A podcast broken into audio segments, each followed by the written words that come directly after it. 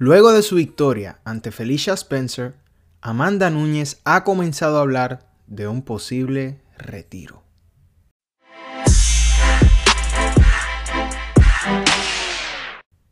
¿Qué tal fanáticos del MMA? Yo soy Eric Alexander y esto es Liga Combate, tu canal favorito para enterarte de todo lo que sucede en el mundo del MMA en español. En este video vamos a estar hablando sobre Amanda Núñez, y las declaraciones que hizo sobre que está pensando en el retiro. Pero antes, como siempre, quiero invitarte a que te suscribas a este canal, le dejas la campanita para que no te pierdas de ninguno de nuestros videos.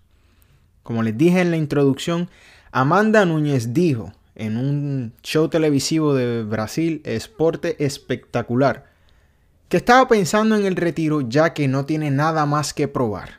Amanda Núñez viene de vencer a Felicia Spencer de manera dominante. Y muchos especulan que ella puede estar en su mejor momento ahora mismo. ¿Y por qué pensar en el retiro? Amanda Núñez ha vencido todo lo que el UFC tiene para ofrecer, desde todas las personas que han ostentado un título en sus divisiones hasta las máximas estrellas, Ronda Rousey, Misha Tate, Holly Holm, Chris Cyborg. Entonces, no hace sentido que ella esté hablando del retiro, ¿no? Pues la realidad es que prácticamente se ha quedado sin competencia. Es campeona de las 135 y las 145 libras actualmente en el UFC. Y en ambas divisiones ha limpiado todos sus oponentes, toda la competencia que existía para ella.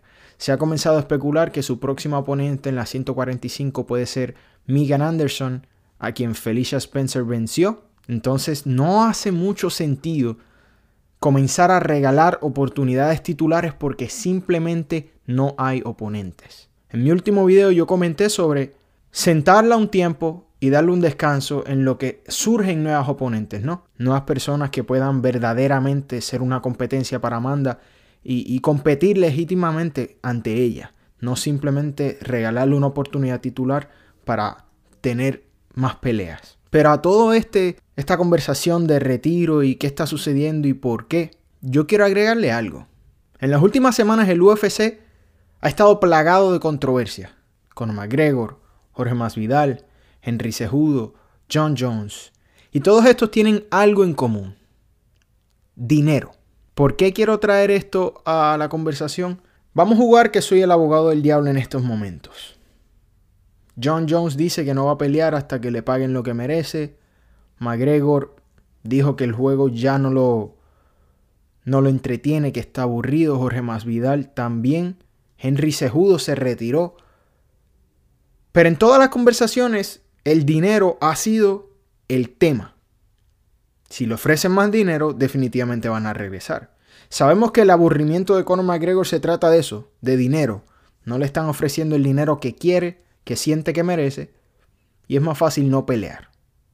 Amanda Núñez en su último combate ganó la cantidad de 450 mil dólares, incluyendo el bono por ganar el combate. Todavía recuerdo claramente cuando enfrentó a Ronda Rousey, siendo ella la campeona, cobró 250 mil dólares, mientras que Ronda Rousey generó 3 millones de dólares. Pausa.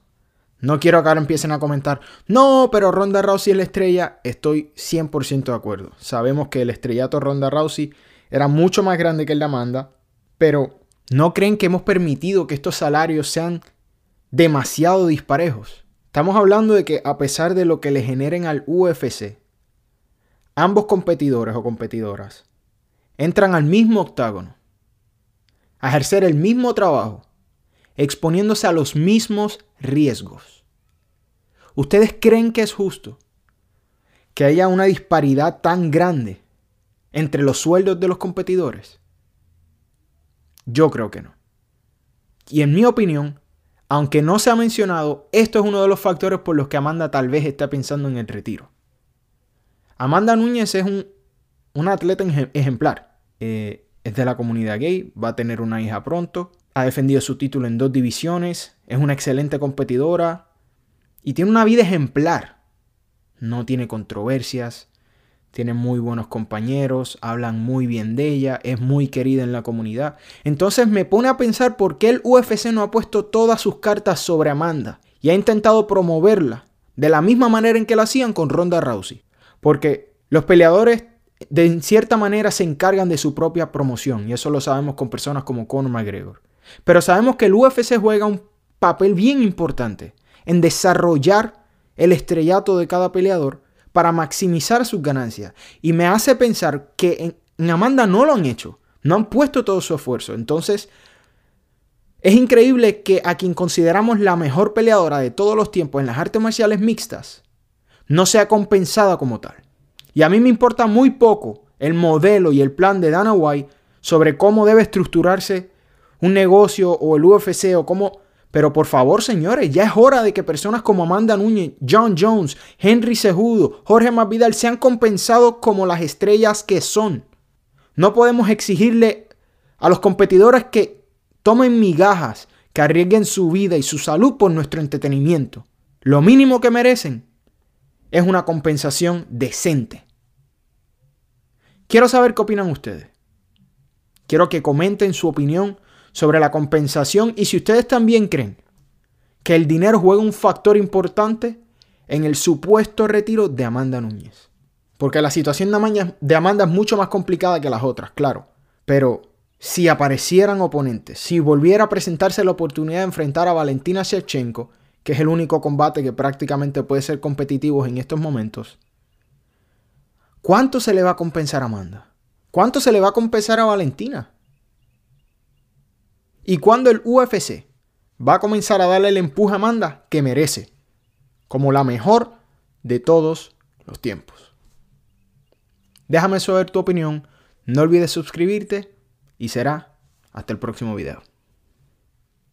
Para más contenido como este, no olvides suscribirte a nuestro canal y darle a la campana para que te enteres de todos nuestros videos. También nos puedes seguir en las redes sociales como Liga Combate.